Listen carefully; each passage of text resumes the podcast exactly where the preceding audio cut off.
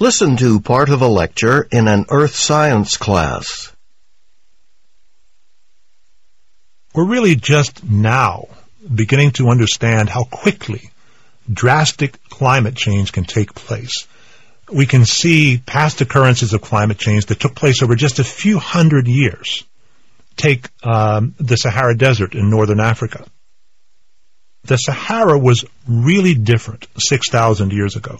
I mean, you wouldn't call it a tropical paradise or anything, uh, or maybe you would if you think about how today, in some parts of the Sahara, it, it only rains about once a century. Um, but basically, you had greenery and you had water.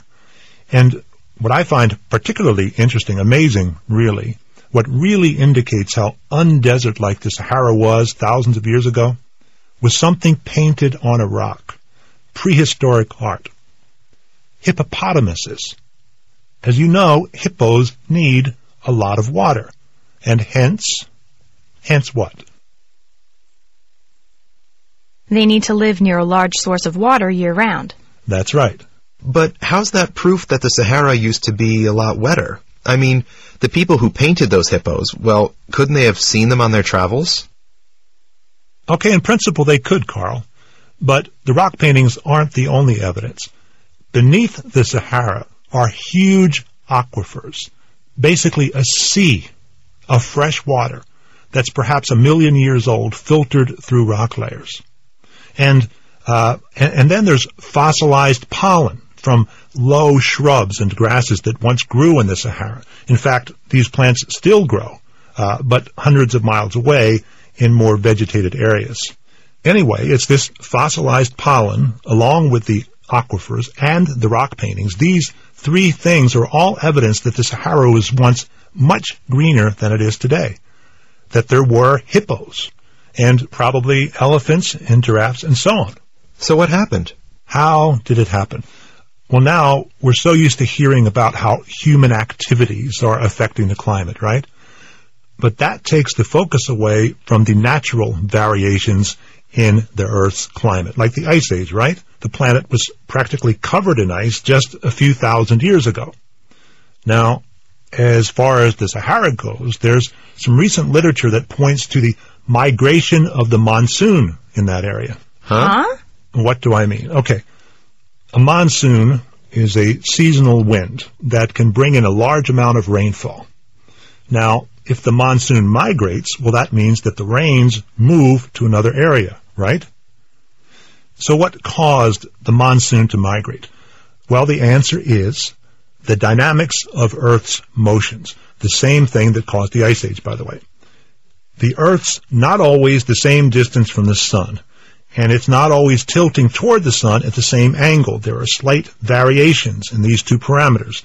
They're gradual variations, but their effects can be pretty abrupt and can cause the climate to change in just a few hundred years. That's abrupt? Well, yeah, considering that other climate shifts take thousands of years, this one's pretty abrupt. So these changes in the planet's motions, they caused the climate to change. But it was also compounded.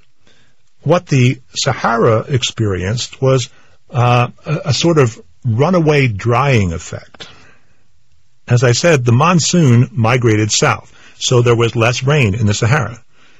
The land started to get drier, which in turn caused a huge decrease in the amount of vegetation, because vegetation doesn't grow as well in dry soil, right? And then less vegetation means the soil can't hold water as well. The soil loses its ability to retain water when it does rain. So then you have less moisture to help clouds form, nothing to evaporate for cloud formation. And then the cycle continues. Less rain, drier soil, less vegetation, fewer clouds, less rain, etc., etc. But what about the people who made the rock paintings? Good question. No one really knows. But there might be some connection to ancient Egypt. At about the same time that the Sahara was becoming a desert, hmm, 5,000 years ago, Egypt really began to flourish out in the Nile River Valley. And that's not that far away. So it's only logical to hypothesize that a lot of these people migrated to the Nile Valley when they realized that this was more than a temporary drought. And some people take this a step further. And that's okay. That's science. And they hypothesize that this migration actually provided an important impetus in the development of ancient Egypt. Well, we'll stay tuned on that.